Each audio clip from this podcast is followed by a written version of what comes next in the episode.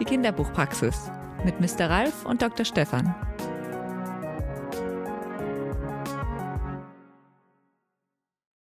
Leute, was habt ihr denn lauter für Kartons hier? Was habt ihr denn da ausgepackt? Das ist ja, oh Gott, das steht ja im Weg, wenn es nachher das Wartezimmer muss ja gleich. Ja, das weißt du doch. Wir haben doch das was neue dann? Röntgengerät bekommen. Ach, ist es? Ja, oh, da war ich jetzt, Verfahren. ich bin ja gerade erst die Tür rein. Okay. Weißt du doch, das ist unglaublich wichtig, damit wir unsere Diagnosen stellen können. Ja, Ohne ja, bildgebende Verfahren siehst du viele Dinge einfach nicht. Dafür brauchen wir doch das neue Röntgengerät. Die Kartons kommen nachher auch zum Altpapier, kein Problem. Ah, okay. Ja, ich mach's gleich weg. Bildgebendes Verfahren. Es ist schon angeschlossen.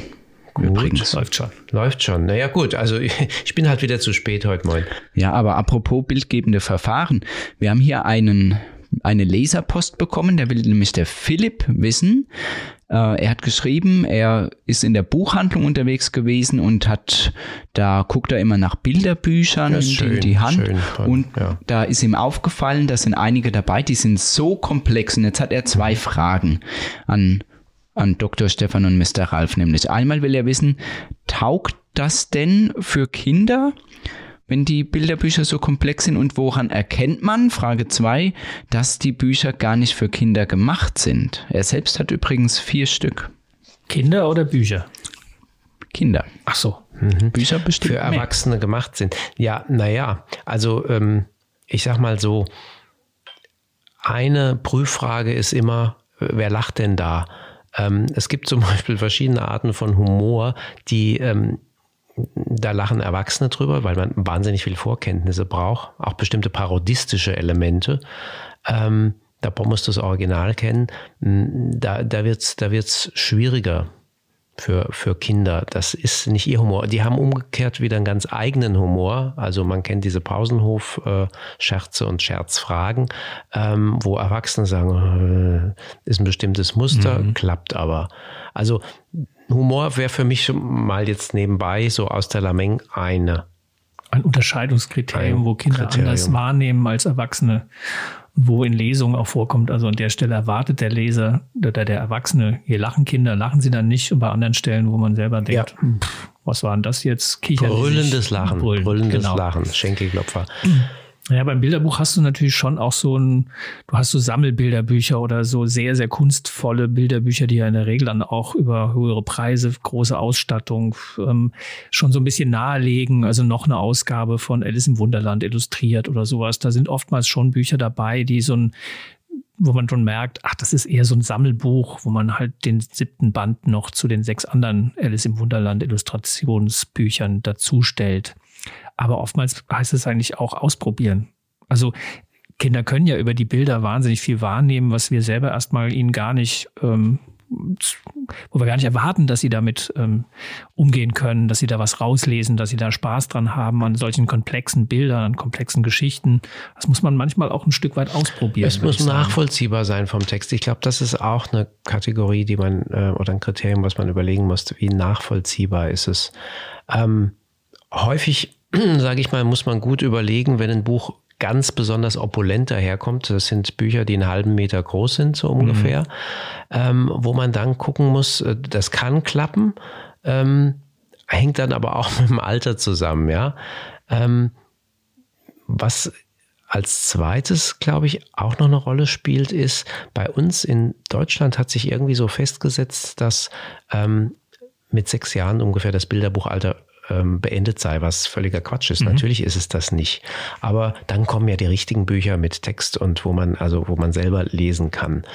Ähm, das ist übrigens gerade wieder im, im, im, im äh, wie sagt man, da, da, da ist ein gegenläufiger Prozess gerade wieder, dass mehr und mehr die Kinderbücher illustriert werden.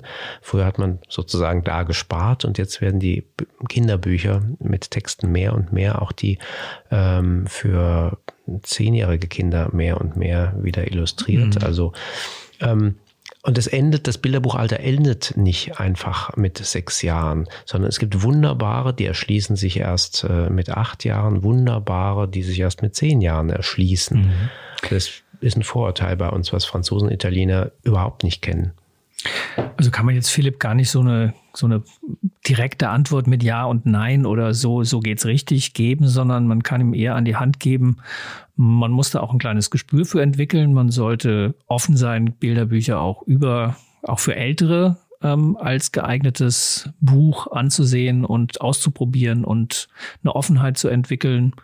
Und ja, wenn es ihm eh zu teuer erscheint oder zu aufwendig und zu opulent, dann gibt's ja noch eine große Auswahl an anderen Bilderbüchern. Dann muss man sich damit ja jetzt nicht ähm, bemühen. Man muss ja Kinder nicht dahin zwingen. Das sollte man auf keinen Fall. Es gilt vielleicht auch hier der berühmte Satz von Ulrich Döreko-Blume, es kommt darauf an.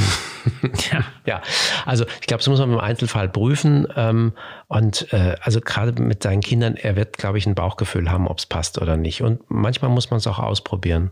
Und wenn er vier hat, dann kann er ja auch ein bisschen hin und her switchen und kann sagen, dem einen es, es passt, kann für den Älteren das, passen genau, und für das Kleine eben noch nicht. Das ist ja auch so. Ja. Gut, also ich hoffe, wir haben äh, Philipps Frage irgendwie beantworten können. Was steht denn noch auf dem Kalender heute? Jetzt steht erstmal ein Telefontermin an, nämlich Elisabeth Steinkellner. Die habe ich auch schon sprechen. Oh, da freue ich mich in der Leitung. Drauf. Da mhm. kann ich gleich mal durchstellen. Und dann haben wir im Behandlungszimmer 1 Bob Popcorn und in der 2 absolut rekordverdächtig. Ja, dann lass mal, dann ruf mal oh, an ja, und stell mal durch. Komm, wir gehen mal. Ja.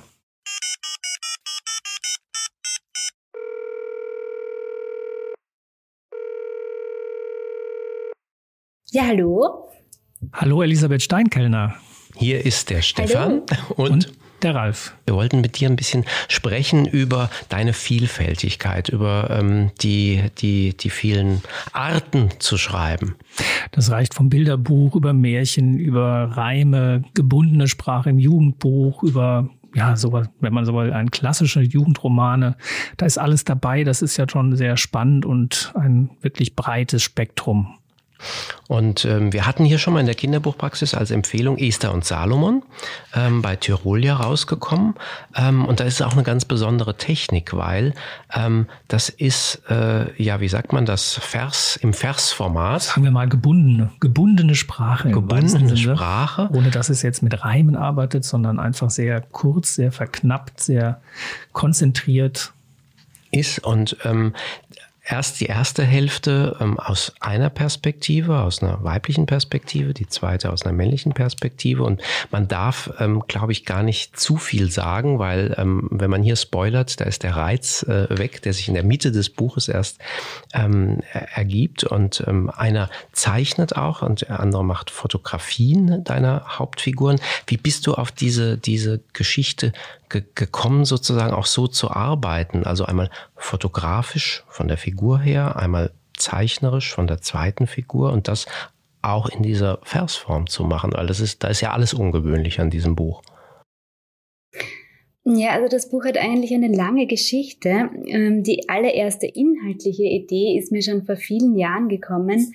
Und zwar wollte ich einfach gern von einer Figur erzählen, die in einem Art Urlaubsparadies mit ihren Eltern ist und vor dieser ähm, Kulisse dieses ähm, Urlaubs, dieses irgendwie Strand und, und ja, All-Inclusive-Hotel, Luxus da irgendwo, ähm, die, die Ehe der Eltern eigentlich zerbricht. Und also diese inhaltliche Idee ist mir schon vor vielen Jahren gekommen und ich dachte damals ganz am Anfang noch, ähm, ich wollte die, diesen, dieser Geschichte eben Polaroid-Fotos zu, mhm. gegenüberstellen. Woher die Idee zu den Polaroid-Fotos gekommen ist, das kann ich jetzt gar nicht mehr nachvollziehen. Das war einfach so da als Idee. Und ich dachte damals noch, dass ich den Text, also ähm, ich wollte damals auf jede rechte Seite ein Polaroid-Foto und auf jede linke Seite einen, einen Text. Und zwar wollte ich den genau in der Größe des Polaroid-Fotos, also diese ah, 9 mal 11 okay. Zentimeter oder was es sind. Mhm, also ich wollte mhm. das wirklich so ganz eine ganz starke formale Einschränkung beim Schreiben, damit dieser Text wirklich so in einem Blocksatz von mhm. genau dieser Polaroid-Form ist. Ähm, und ich habe das dann aber nicht gleich begonnen, weil das bei mir ganz oft ist. Ich habe irgendwelche Ideen und die setzen sich mal in meinem Kopf fest, aber ich beginne sie nicht. Und so sind die Jahre vergangen und irgendwann kam mir diese Idee dann sehr abrupt wieder in den Sinn und ich habe mir gedacht, so, jetzt möchte ich diese Idee umsetzen. Aber mir wurde dann ganz schnell klar, dass mir dieses Format, ähm, dieses, dass der Text in diesem Blocksatz in Polaroid-Größe äh, ähm, sein soll, dass mir das einfach zu einschränkend ist. Also das war mir ein zu starkes Korsett. Und ähm, zur gleichen Zeit war aber bei mir auch dieser Gedanke, ich möchte endlich mal gern einen Versroman schreiben, weil ich in den Jahren davor äh, viele Versromane gelesen habe, die mich alle beeindruckt haben in dieser sprachlichen Form. Und dann habe ich mir gedacht, gut, dann kombiniere ich einfach diese beiden Dinge. Also ich mache, ich behalte es mit den Polaroids, mhm. diese Idee, aber ich gehe weg von diesem Korsett, des, dass der Text eben genau diese Form haben muss und gehe über zu der, zu, zum Versroman. Und so ist eigentlich war mal so der Anfang gemacht und dass da dann noch eine zweite Figur dazukommt und dass die wieder eine ganz andere Geschichte hat, das ist dann eigentlich erst so nach und nach entstanden. Mhm. Und ich wollte dann eben der zweiten Figur, weil die Esther eben diese Polaroids als Ausdrucksmittel zusätzlich zur Sprache hat, habe ich mir gedacht, ich würde auch gern der zweiten Figur ein ähm, bildliches Ausdrucksmittel ja. zur Verfügung stellen. Und so kam dann die Idee auf, dass der Salomon eben zeichnet. Mhm. Also der Roman hat ja auch, also es ist ja nicht nur so, dass es die Textebene gibt und die Bildebene gibt, ähm, die beide sich dann auch in irgendeiner Art und Weise ergänzen oder wo auch die Bildebene ja so eine eigene, auch die Geschichte selber ein bisschen mit voranträgt oder Dinge zeigt, die im Text gar nicht vorkommen. Und was bei diesem Text ja auch nochmal besonders auffällt, ist, dass er ja ähm, ganz mit vielen kleinen Überraschungen aufwartet. Das heißt also, diese Figuren in ihrer Konstellation, die werden ja auch erst im Laufe der Zeit irgendwo richtig verortet. Man ist ja am Anfang fast auf einer ganz anderen Spur oder man löst ja erst im Laufe dieser Geschichte erst viele Dinge auf, dass man sagt, ach so, so ist das. Ach, das ist so. Mhm.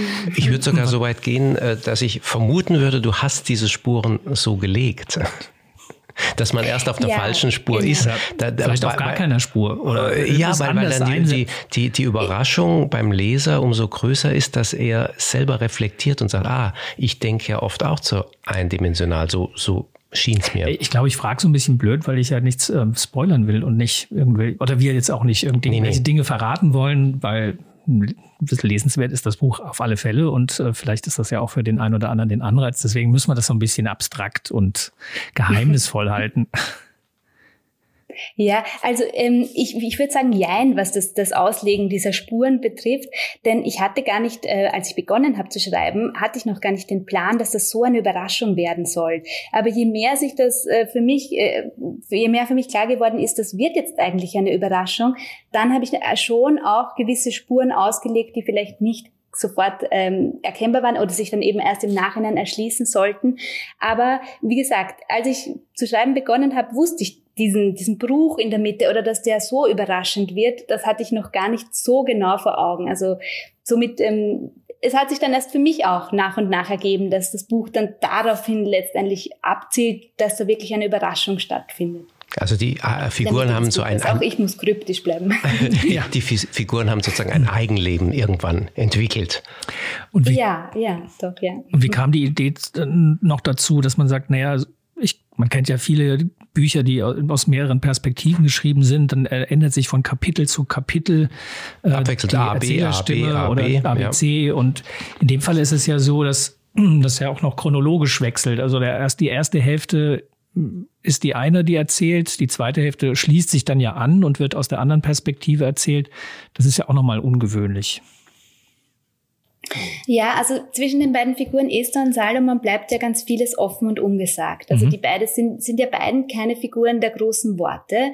Ähm, gerade Salomon verschweigt ja ganz vieles, aber Esther fragt, bohrt ja auch nicht nach, obwohl sie ja immer wieder merkt, da steckt noch ganz viel drinnen, obwohl, und sie bohrt aber nicht nach. Also diese Figuren sind ja beide keine großen Redner und Rednerin. Ähm, und deswegen war für mich irgendwie klar, da muss sich noch was erschließen. Ähm, und ich wollte jetzt, also in, im Salomonsteil muss, müssen sich noch Dinge aufklären, die einfach noch ganz offen sind. Ich wollte allerdings die Geschichte nicht zur Gänze ähm, in diesem Urlaubsort spielen lassen. Das war mir dann irgendwie zu, ich weiß nicht, wie ich sagen soll, zu klischeebehaftet oder auch zu langweilig, um jetzt diese ganze Geschichte nur in diesem Urlaubsort spielen zu mhm. lassen. Mhm. Und jetzt war es mir ganz recht, dass einfach danach noch was ganz anderes kommt, nämlich das Zurückkehren in den Alltag.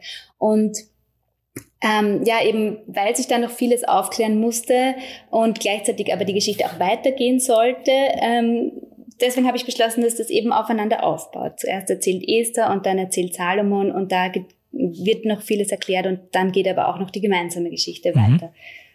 Es ist eine unwahrscheinlich lyrische Sprache. Ähm, und äh, ich, ich gebe mal gerade eine kleine Kostprobe, ähm, wo die Protagonistin äh, mit ihrer kleinen Schwester ähm, einen Kakao im Kaffeehaus um, ums Eck sozusagen äh, hingehen will. Und zögerlich trottet sie hinter mir her, aber der Frühling heftet sich an unsere Fersen und bald kann sie gar nicht anders, als mehr zu hopsen, statt zu gehen. Der übermütige Wind weht mir die Müdigkeit von den Schultern, und als wir in unsere Straße biegen, ein Trugbild vors Gesicht. Vor unserem Haus sitzt eine Fata Morgana. Also das ist so verdichtet, so lyrisch und das zieht sich durch den, den ganzen ähm, Text, dass man permanent ähm, ein, ein Kopfkino hat. Ähm, und das ist so, so knapp, also das explodiert sozusagen im Kopf ständig. Du hast ein anderes Buch in Tagebuchartiger Manier gemacht, Papierklavier. Hm, auch, äh, es ist sozusagen, da ist Bild und Text, ähm, das geht überein. Ähm, das ist, äh, ja, da, da wäre auch die Frage nach der Zusammenarbeit, äh, in dem Fall mit der Illustratorin, der Anna Gusella. Ähm, hast du Vorgaben gemacht? Habt ihr zusammengesessen? Weil das geht ja so eins in eins über, da ist ja jede Seite ist ja durchkomponiert. Ähm, das muss ja sitzen. Wie, wie bist du oder wie seid ihr da vorgegangen? Also man muss grundsätzlich mal sagen, dass die Idee, so ein stark illustriertes Jugendbuch zu machen, wo wirklich Text und Bild einander gleichwertig gegenüberstehen und sich ergänzen, diese Idee kam vom Verlag. Also Belz und Gelberg hat sowohl bei mir angefragt, ob ich mir vorstellen könnte, einen Text für so ein Projekt zu schreiben, als auch bei Anna Goselle angefragt, ob sie sich vorstellen könnte, die Illustrationen dafür zu machen. Mir wurde alle Freiheit gegeben, was jetzt den Inhalt betrifft mhm. und wie ich das Ganze aufbaue und so weiter. Und ähm, wir haben Anfang herum überlegt, ob man es vielleicht so machen soll, dass ich einmal erste Texte schreibe und dann illustriert Anna mal, dann geht das wieder an mich zurück, damit das vielleicht wiederum bei mir neue Ideen auslöst, was sie gezeichnet hat und dass es eben so ein Ping-Pong wird und dass daraus sich ein Buch ergibt. Ähm, dann war es allerdings so, dass der Verlag das Buch schon sehr schnell ins Programm aufnehmen wollte. Und aus rein aus Zeitgründen ging sich das dann mit diesem Ping-Pong nicht aus, weil das natürlich sehr viel zeitaufwendiger gewesen wäre. Mhm. Und im Endeffekt ist das Projekt dann doch klassischer abgelaufen, als man das jetzt, wenn man das Ergebnis anschaut, sich denken würde. Denn tatsächlich war es dann so, dass ich zwar erste ähm, Texthäppchen geschrieben hat und Anna mal die Bildsprache dazu probiert hat, aber dann war es eigentlich so, dass ich den Text praktisch fertig gemacht habe, die Geschichte fertig geschrieben habe und das Ganze ging dann an Anna und sie hat dann im zweiten Schritt in einem sehr intensiven und dichten Arbeitsprozess das Ganze illustriert und das auch so zusammengefügt, das ganze Layout gemacht und da wirklich diese Teile auch so gut miteinander verwoben, dass das eben, ich sage immer, es wirkt, als wäre es aus einem Guss und das wäre, hätte es nur eine Person gemacht, nämlich die Maya, also die Hauptfigur mhm. und nicht äh, zwei Künstlerinnen an unterschiedlichen Orten. Wir haben dann schon auch miteinander Kontakt gehabt, die Anna und ich, und wir haben uns auch gegenseitig Rückmeldung gegeben. Ich ihr zu den Zeichnungen, sie mir auch zum Text. Und ich finde, das war nochmal sehr fruchtbar und sehr gut, dass wir da ähm, gegenseitig noch Ideen äh, eingeworfen haben. Ähm, aber ich habe grundsätzlich der Anna auch keine Vorgaben gemacht, war, also jetzt so von vornherein, sondern es waren dann ein paar Zeichnungen, wo ich dann gesagt habe, könntest du dir vorstellen, das oder jenes noch ein bisschen zu verändern und so. Aber prinzipiell hat sie ganz frei mit meinem Text gearbeitet. Mhm. Und und so, ja, so, so ist ein, ja. dieses Gemeinsame entstanden. Ja. Mhm. Das heißt, ihr wusstet aber vorher schon, also dass die, die Anna wusste schon, dass du angefragt bist für Text und du wusstest, wer die Illustratorin ist, die angefragt wurde für die Illustration. Oder war genau, nur, war nur ja. das war schon klar. Weil man kann ja auch sagen, genau, also es gab mhm. zwei Illustratorinnen, die, die, glaube ich, in der engeren Auswahl waren beim Verlag und äh, es wurde dann eben Anna. Mhm. Und da hat man aber schon vorher geguckt, also ihr habt euch schon vorher kennengelernt. Und man, wenn man so ein Projekt dann irgendwie angeht, dann muss man ja irgendwie auch das Gefühl für den anderen haben und sagen, das kann ich mir auch mit den Illustrationen gut vorstellen oder umgekehrt, ähm, das kann ich mir auch mit den Texten gut vorstellen. Ne, wir kannten uns gar nicht und wir haben oh. uns wirklich auch erst ganz spät im Prozess ähm, per E-Mail auszutauschen begonnen. Das, das ist daran gelegen, dass ich davor, also ich, ich war da in einem unglaublich dichten Leseherbst, also ich hatte total viele Lesungen, gleichzeitig bin ich noch mit vierköpfiger Familie umgezogen, also es war wahnsinnig viel los und ich ähm, äh, kam eigentlich einfach gar nicht dazu, da groß irgendwie ähm, mit Anna vorab Kontakt aufzunehmen, sondern ich musste schon schauen, dass ich es irgendwie schaffe, diesen Text äh, fertigzustellen bis zur Deadline. Und deswegen habe ich eigentlich erst Anna angeschrieben, als der Text bei ihr war. Und dann war so, okay, jetzt bin ich mal fertig und jetzt ist es Zeit, endlich mal wirklich mit Anna Kontakt aufzunehmen. Und dann hat dieser Prozess erst begonnen, wo wir uns ausgetauscht haben. Ähm man hat ja auch gemerkt, das Buch hat ja auch ähm, sehr, sehr viel positive Kritik erfahren, ähm, hat Preise bekommen. Also von daher scheint es ja doch wohl gelungen zu sein, obwohl sich der Arbeitsprozess im Laufe der Zeit ein bisschen verändert hat. Nicht alle Preise. Ja, nicht alle Preise. Äh, ist ja nur so eine kleine Randnotiz. Ähm, das war für den katholischen Kinder- und Jugendbuchpreis nominiert. Da gab es ja eine kleine Debatte drum. Schön ist ja, dass Esther und Salomon jetzt ganz frisch äh, wieder für den diesjährigen katholischen Kinder- und Jugendbuchpreis nominiert ist. Ist ja auch ein ganz schöner Erfolg. Ja, ähm, wenn man so guckt, Rabensommer, der ist 2015 erschienen, das war sozusagen dein Debüt ähm, im Jugendbuchbereich. Das sind vier Jugendliche, die ähm, nach dem Abitur gucken, wie soll es weitergehen. Also eine wunderbare, sehr intensive Geschichte, äh, sozusagen die wenige Monate ähm, ins, ins Auge fasst und durchleuchtet. Dann ähm, der, der, die Nacht, der Falter und ich, wo es... Ähm, ja, stimmungsgeladen, sage ich mal, äh, Gedichte und, und Kurzgeschichten die dann sind von der Form her. Dann äh, dieser wilde Ozean, äh, den wir, wir lieben nennen, wo einer ähm, versucht, eine, eine Zugbekanntschaft wiederzufinden und ähm, auf ein ganz anderes Mädchen trifft, äh, die sich dann auf einer Parkbank äh, näher kommen und ins Gespräch kommen. Dann eben Papierklavier, äh, was wir eben hatten in der Tagebuchform und Esther und Salomon ähm, in der Versform. Also wenn man allein diese Jugendbuch Reihe, sage ich mal, ähm, anschaut, dann ist es einerseits so, dass du ziemlich fleißig bist, weil da kommt, äh, da kommt sozusagen jährlich kommt was. Und aber du änderst auch immer. Also die Formen sind jeweils ganz anders.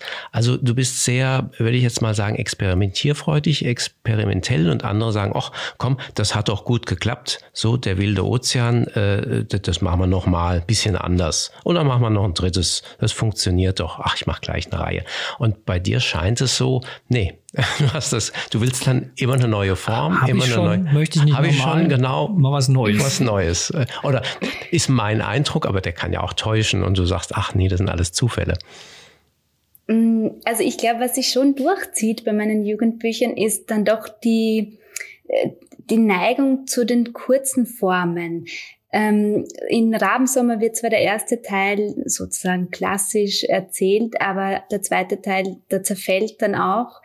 Der Text in kleine Häppchen. Und bei dieser wilde Ozean, den wir Leben nennen, das ist auch ein durchgängig erzähltes Buch, aber letztendlich wechselt da so oft die Perspektive, dass jedes Kapitelchen für sich trotzdem auch wieder kurz ist. Und ich glaube, und bei Die Nacht der Falter und ich ist und Salomon und Papierklavier ist ja der Text auch jeweils verknappt äh, in gewisser Weise.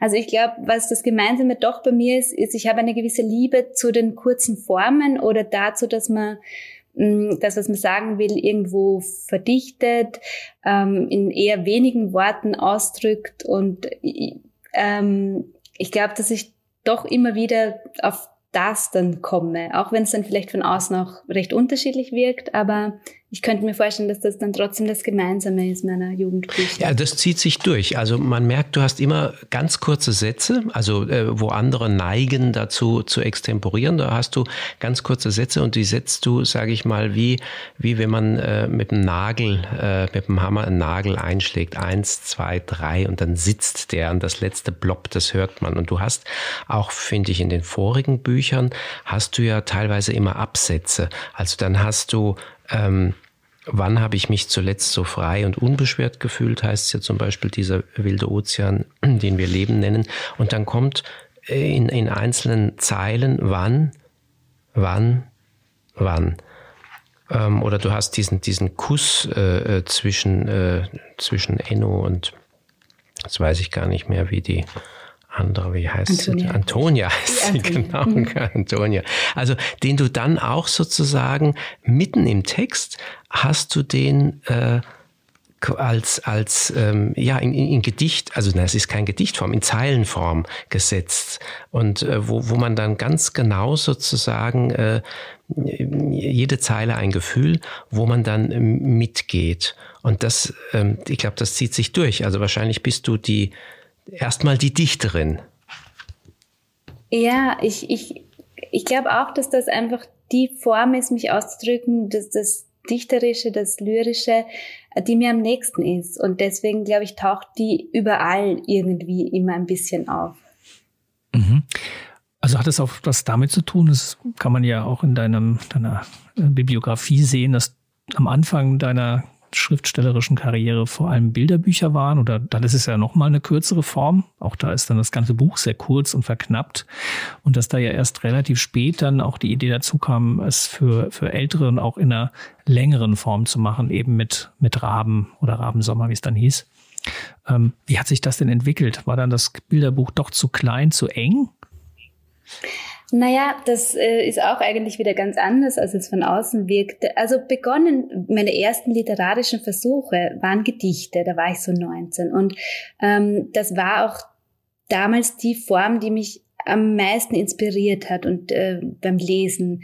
Ähm, also das war wirklich so die Lyrik, wo ich eine Form gefunden habe, sowohl beim Lesen als auch dann beim Schreiben, die mich ganz stark angezogen hat und ganz stark zu mir gesprochen hat. Und ähm, ein wenig später habe ich auch Kurzprose begonnen zu schreiben, aber ich habe damals alles nur für meine eigene Schublade geschrieben. Ich habe überhaupt nicht versucht, irgendwo irgendwas hinzuschicken oder äh, zu Verlagen oder zu Preisausschreibungen. Ich habe tatsächlich nur für meine Schublade geschrieben. Und der Michael Rohr, mit dem ich damals schon zusammen war, der wollte sich eigentlich gerne im, im Kinderbuchbereich als Illustrator ähm, sozusagen etablieren. Und er wollte an einem Illustrationspreis teilnehmen und hat mich gebeten, ob ich mir vorstellen könnte, einen Text für ein Bilderbuch zu schreiben, damit er dann die Zeichnungen dazu machen mhm. kann und bei diesem Preis einreichen kann. Und ich hatte bis zu dem Zeitpunkt, wo er mich gebeten hat, einen Bilderbuchtext zu schreiben, überhaupt noch nie von mir aus die Idee gehabt, einen Bilderbuchtext zu schreiben oder auch nur für Kinder zu schreiben. Und ich habe das dann einfach gemacht und hatte Spaß dran und habe mir gar nicht viel dabei gedacht, überhaupt nicht viel dabei gedacht, sondern habe das hingeschrieben und äh, es hat mir Spaß gemacht. Und der Michael hat das illustriert und hat es dann auch an einen Verlag geschickt, an den Jungbrunnen Verlag in Wien. Und ähm, die Hildegard Gärtner, die damalige Verlagsleiterin, die hat das überzeugt und die wollte das Buch machen. Und plötzlich gab es sozusagen ein erstes Buch von mir, ein Kinderbuch. So hatte ich eigentlich gar nicht äh, für mich gedacht. Und ich hatte auch gar nicht dran gedacht, dass ich überhaupt was publizieren könnte. Welch, ähm, welches war das? War das an Herrn Günther? Das hat, ja genau, an Herrn Günther mit bestem Gruß war ah, mh, Genau. Mh. Mhm. Und, und dann plötzlich war diese Tür irgendwie offen. Und, und ich, ich hatte ja gar nicht aktiv versucht, diese Tür zu öffnen, weil ich dafür viel zu feig war. Ich habe ja, wie gesagt, äh, immer nur für mich geschrieben. Und dann war die Tür aber offen und dann, dann war das für mich einfach so klar, dass ich das, diese Chance jetzt ergreifen will. Und dann kam auch unheimlich viel Idee und Inspiration. Und ich muss auch ganz ehrlich sagen, ich kannte die Welt, diese umfassende, tolle Welt der Kinder- und Jugendliteratur bis zu dem Zeitpunkt gar noch nicht so genau. Und ich habe erst dann begonnen, wirklich unheimlich viel zu lesen, äh, vom Bilderbuch eben bis zum Jugendroman. Und das hat mich wahnsinnig inspiriert. Mhm. Und dann, dann kamen eben ganz viele Ideen, auch für alle Altersstufen. Du bist aber auch gewechselt dann zu äh, Picus, ähm, da sind Kinderbücher erschienen. Tyrolia, sind Tyrolia äh, bis jetzt, jetzt kommt gerade ein neues, mhm. oder? Genau. Ähm, wie heißt das? Neueste ist, glaube ich, Guten Morgen, schöner, schöner Tag. Tag. Also was jetzt, ich weiß genau. nicht, nächsten Monat oder so wahrscheinlich oder diesen Monat erscheint. Und ähm, äh, immer aber die Zusammenarbeit sozusagen mit äh, Michael Rohr, also Bild-Text-Kombination.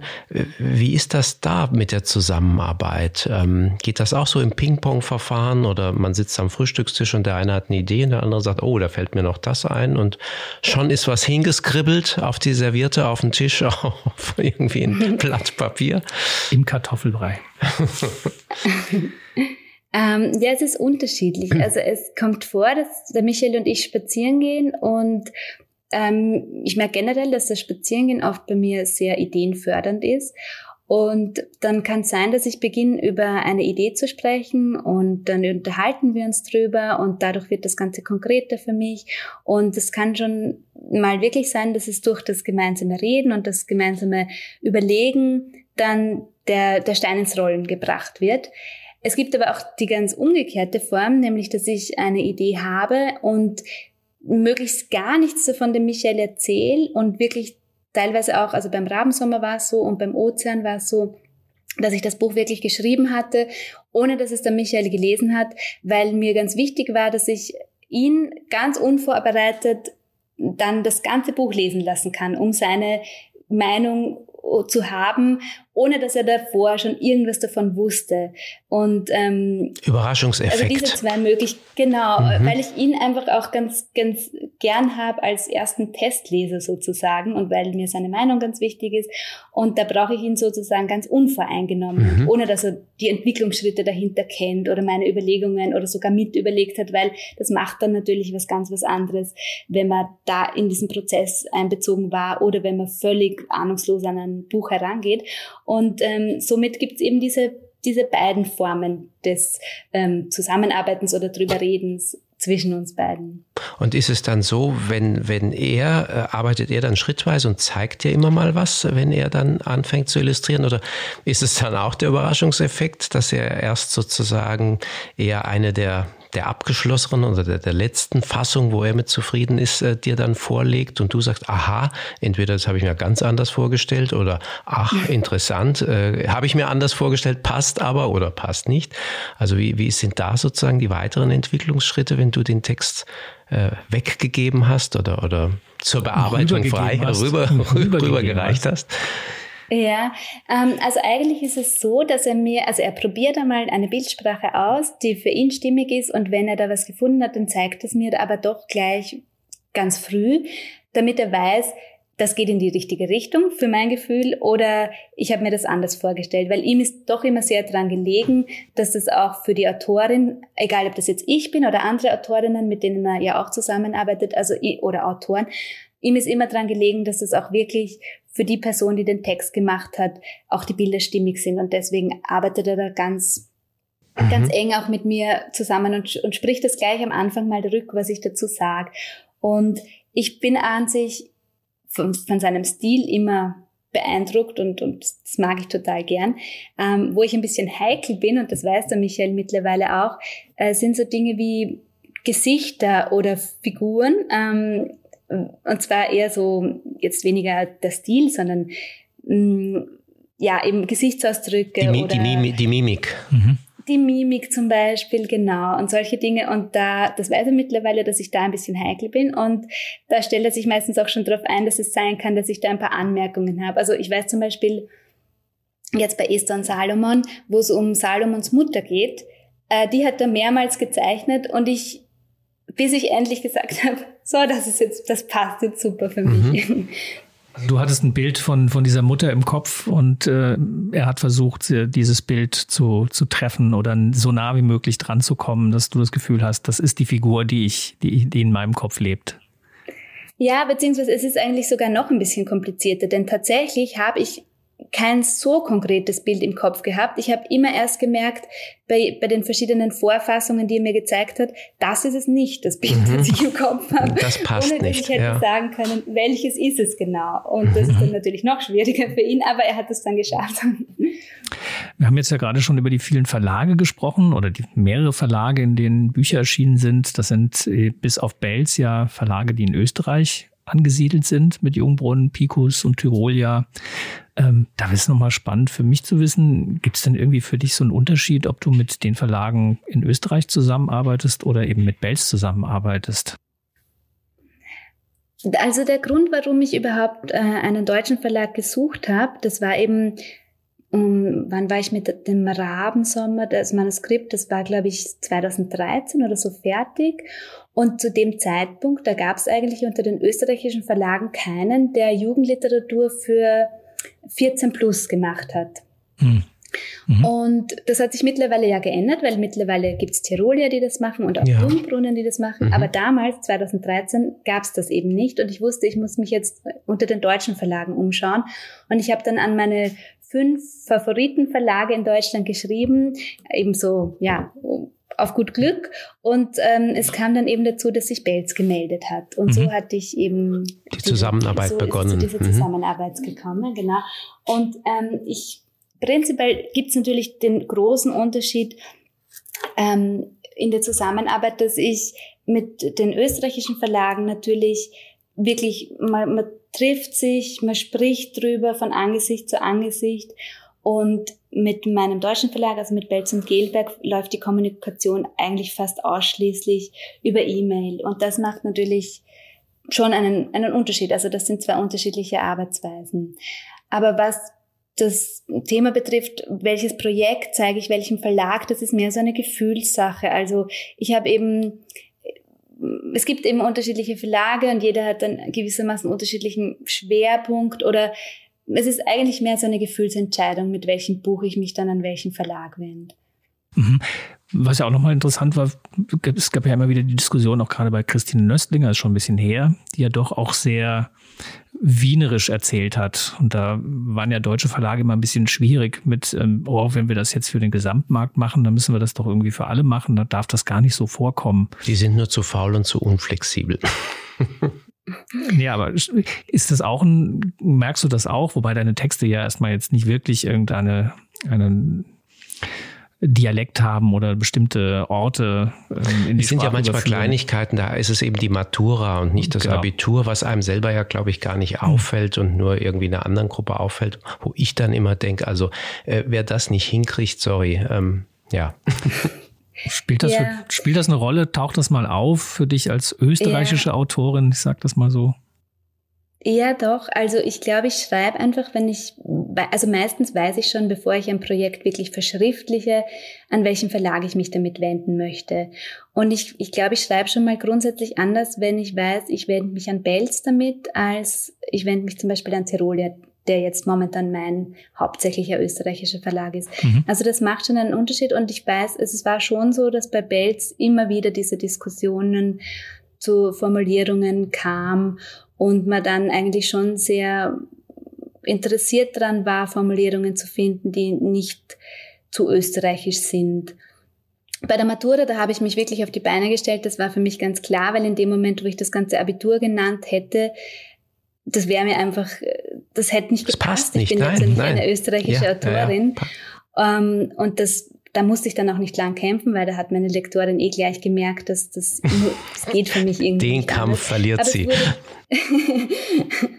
Aber bei vielen anderen Formulierungen, da hab ich, war dann ich die, die einen gelenkt hat. Also ähm, das ist schon, das ist schon durchaus ein Thema, muss ich sagen, die, das Sprachliche. Also ja. Mhm. Vielleicht ist das auch unterschiedlich, weil mir geht es häufig so, ähm, auch bei, bei Bilderbuchtexten oder, oder Heinz Janisch, der ganz viele Bilderbuchtexte macht. Manches hat einfach einen, sage ich mal, österreichischen, hm, wie nennt man das, äh, Satzrhythmus. Der ist ein bisschen anders in manchen Fällen, aber mhm. ich finde das unwahrscheinlich reizvoll und ich finde das unwahrscheinlich spannend, weil äh, da hebt sich ja was ab. Ähm, manches, finde ich, muss man sogar laut vorlesen, ja, dann äh, erschließt sich viel also besser. Und äh, ich finde, finde das, was einige dann als vielleicht fremd äh, bezeichnen, finde ich eine ganz großartige Bereicherung. Mein Lieblingsbeispiel ist ja Wolf Haas. Gut, der hat jetzt mit Kinder- und Jugendliteratur nichts zu tun, sondern das ist ja, ja, ja. Brenner-Krimis, mhm. ähm, die, wenn man sie liest, sie irgendwie sehr ungewöhnlich klingen. Und ich habe ihn dann auch mal selber lesen hören. Und das war, das war eine extreme, ein extremer Erkenntnisgewinn. Dann hat man plötzlich diesen Sound im Ohr. Und der yeah. klingt halt auch so, wie er spricht und wie er liest. Und damit machte das völlig Sinn. Und es war dann trotzdem auch, es war für mich jetzt als Nicht-Österreicher, klang es irgendwie sehr wienerisch-österreichisch. Und da gehört es irgendwie hin. Und das hat dann, das hat dieses Buch so rund gemacht. Und so ein bisschen das Gefühl habe ich, dass man das manchmal austreibt, dass es so dass Bücher halt auch so einen bestimmten Ton brauchen, einen bestimmten Sound brauchen, den man auch durchs laute Vorlesen mal erzeugen kann. Apropos Lesung, ja. du kommst nach Deutschland auch zu einer Lesung, oder? Dieses Jahr. Ähm, ich bin äh, in Frankfurt mhm. im Haus am Dom mhm. am 2. Juni, wenn ich das jetzt richtig Ja, wunderbar. Also das kann man sich schon mal merken. Weil wenn du schon mal ähm, nach Deutschland kommst, dann, dann hört man nämlich das, was eben beschrieben ist. Dann hört mhm. man dich lesen und kriegt diesen Sprachklang. Also wir könnten noch ganz viel ähm, über dich äh, und die Zusammenarbeiten ähm, äh, rauskriegen und erfahren wollen. Und ähm, du hast äh, auch mal geschrieben, du äh, wolltest mal Zirkusartistin oder Meeresbiologin oder Schaufensterdekorateurin worden werden. Und jetzt bist du Dichterin und Schriftstellerin und da bin ich heilfroh, dass du das geworden bist, weil da haben wir irgendwie alle mehr davon. Ähm, und mit Blick auf die Uhr sage ich ganz, ganz vielen Dank, dass du dir die Zeit genommen hast für dieses morgendliche Gespräch. Und ähm, wir haben ja schon gehört, dass du eine fleißige Autorin bist und viel schreibst und viel Neues kommt. Deswegen freuen wir uns auch über den, den guten Morgen, schönen Tag hinaus auf das, was dann noch kommt. Aber du sitzt bestimmt schon wieder an was, äh, an einem Jugendbuch, möchte ich doch wetten, oder?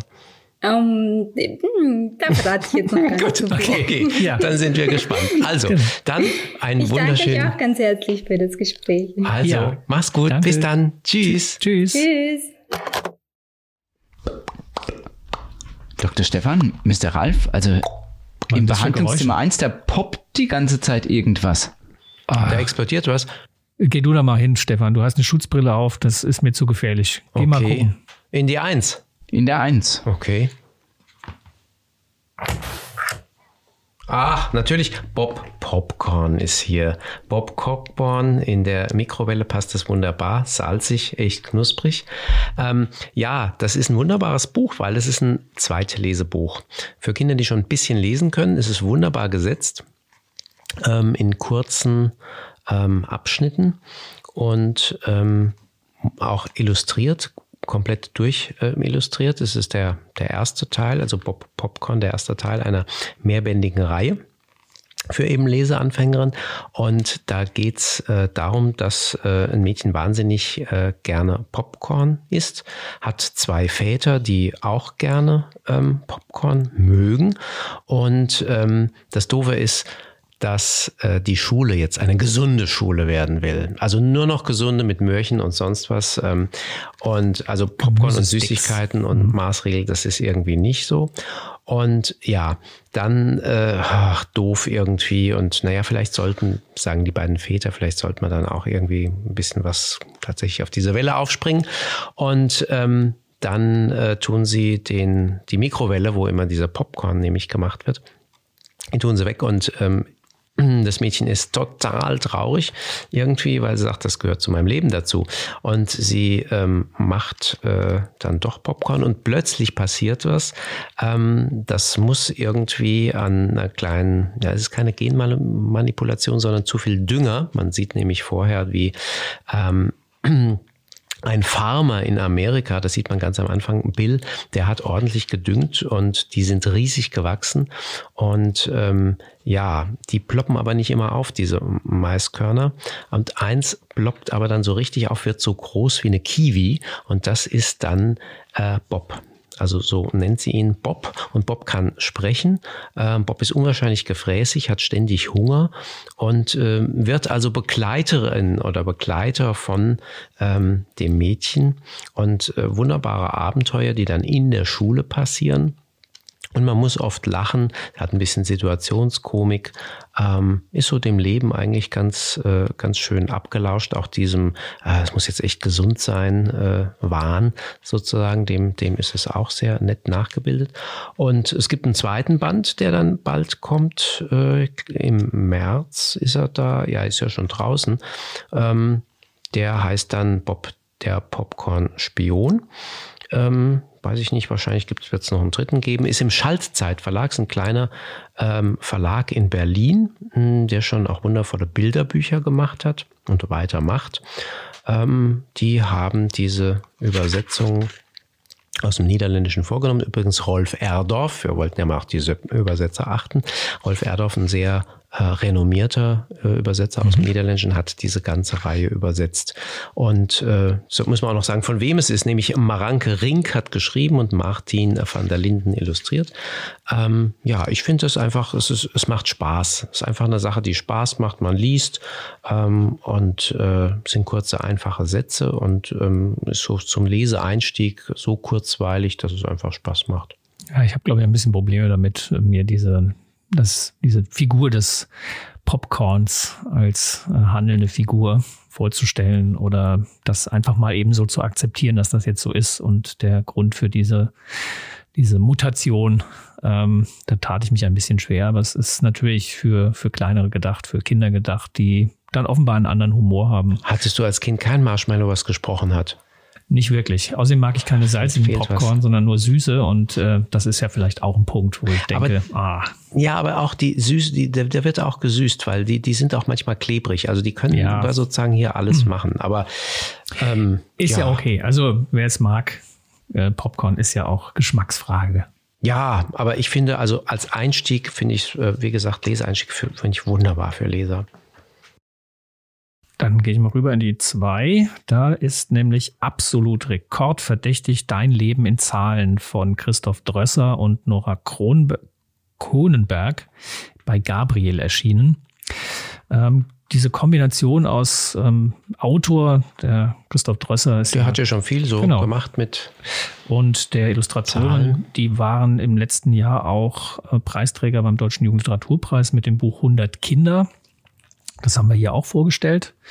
Und auch das neue Buch funktioniert so ein bisschen ähnlich. Die 100 Kinder waren ja 20 von 100 Kindern gehen nie zur Schule. Also man hat ja versucht, ähm, komplexe Themen runterzubrechen und verständlich und begreifbar zu machen für Kinder. Und so ähnlich funktioniert dieses sehr reißerisches, absolut rekordverdächtig auch. Und hier geht's von eins bis die letzte Zahl ist drei Milliarden 363 Millionen 840.000. Das ist die durchschnittliche Zahl der Herzschläge, die man in seinem Leben ähm, ja, erreicht. Moment, wie alt wird man denn da? Das müssen wir das mal kurz teilen. Fang mal an zu rechnen. Ich erzähle zwischenzeitlich noch ein bisschen was zum Buch. Ähm, es beginnt natürlich mit einmal geboren werden. Das ist äh, durch der Durchschnitt, da gibt's glaube ich, keine Abweichung. Bei anderen Zahlen, die dann folgen, gibt's die schon. Es geht aber auch um die Frage, wie viele Haustiere hat man durchschnittlich, über wie viel Mal wird man geimpft, auch ein aktuelles Thema, eine aktuelle Zahl, bis hin zu wie viel Kilometer Klopapier verbraucht man so in seinem Leben. Oder wie viele Träume träumt man in seinem Leben oder kann sich vielleicht auch dran erinnern, dass man die geträumt hat. Ähm, aber auch Fragen wie äh, so und so viel Kilo Müll erzeugt man, so und so viel Kilo Plastik werden verbraucht. Interessant so ist das Beispiel mit dem Wohnen. Wie oft zieht man eigentlich durchschnittlich im Leben um? Wie mhm. wirkt sich sozusagen, äh, wirken sich Kinder und all das äh, eben aus auf Wohnverhalten? Mhm. Also man merkt schon, das Prinzip ist, glaube ich, damit auch schon hinreichend erklärt und die Leistung des, des Autors und auch der Illustratorin mit den Infografiken und mit den Illustrationen selber ist, dass ähm, diese komplexen Zahlen für Kinder auch einfach gut begreifbar werden, man sie dann plötzlich im Alltag besser zuordnen kann oder auch nicht nur einfach eine die große Zahl. Milliarden waren es. Milliarden Herzschläge. Naja, das darf dann auch mal so eine unfassbar große Zahl sein, aber das zeigt ja auch schon, dass das Herz eine ganze Menge leisten muss in seinem Leben. Aber eigentlich geht es nicht um die Zahlen, finde ich, bei dem Buch, sondern es ist so ein Mix von ein bunter Strauß, könnte man sagen, an Themen, die in sich interessant sind. Mhm. Ähm, eigentlich finde ich, ist diese Zahl, die finde ich oft ach, auf die kommt es nicht drauf an. Aber das, was auf der Doppelseite steht, das ist interessant. Ich würde mir keine dieser Zahlen merken, glaube ich, am Ende. Ähm, da würde auch bei mir nichts hängen bleiben von der Zahl. Aber das, um was es geht, das hätte ich mir gemerkt. Mhm. Naja, und äh, es ist halt einfach ähm, auch die Darstellung, wie viele Bücher man in seinem Leben liebt, liest. Es sind 750. Die hast du ja in einem Jahr weg. Das, das stimmt was nicht. Ich glaube, da hat er sich ein bisschen vertan. Durchschnittlich. Es ist ja nicht mein Haushalt, den er hier beschreibt. Ja, ja. Ähm, der, das wird eben einfach in der Illustration nochmal verdeutlicht, indem man diese Bücher aufeinander stapelt und es zeigt, wie groß ist denn so ein Stapel mit 750 Büchern. Da ist man dann ungefähr bei einem dreistöckigen Haus.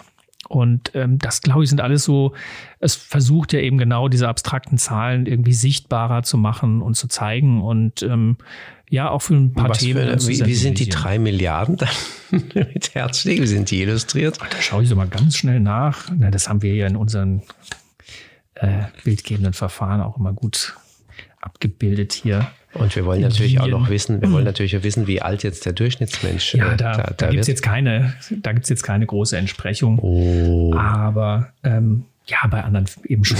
ich empfehle es dort, diese so, und wie Frage alt, wie alt ist der? Kommt das, das müssen wir jetzt auflösen. Wie alt ist der Mann, der 300 äh, oder der Mensch, der 300, äh, 3 Milliarden, was waren es, äh, Herzschläge durchschnittlich da müsste ich jetzt genau die Zahl des Alters nehmen und die sind abgeleitet aus den Zahlen des Statistischen Bundesamts für das Durchschnittsalter des in ähm, Deutschland. In Deutschland. Ich glaube, das liegt bei Männern, glaube ich, ein bisschen anders als bei Frauen. Der Mann wird nicht ganz so alt. Ja, ein bisschen um unter paar, 80 wahrscheinlich. Ja, um die 80. Ah, okay. Mhm, mh, genau, mh. das ist so der Durchschnitt, okay. an dem man das festmacht. Also absolut rekordverdächtig heißt das Genau. Buch. Bei Thienemann erschienen, bei Gabriel erschienen, ja Teil des Thienemann Verlags und ich sag mal so ab ab 10 ist das ein interessantes, spannendes Sachbuch. Ja, dann haben wir also Bob Popcorn und Rek absolut rekordverdächtig. Ähm, und äh, wir haben die Frage nach den Bilderbüchern für kleine, nicht für kleine, für Erwachsene beantwortet. Wenn es noch Fragen gibt an uns, an die Kinderbuchpraxis, dann einfach stellen auf über per Mail an kinderbuchpraxis.mvb-online.de oder auf dem Instagram-Kanal. Auch da kann man Fragen stellen. Ja, und wir freuen uns auf eure Reaktionen und eure Themenvorschläge.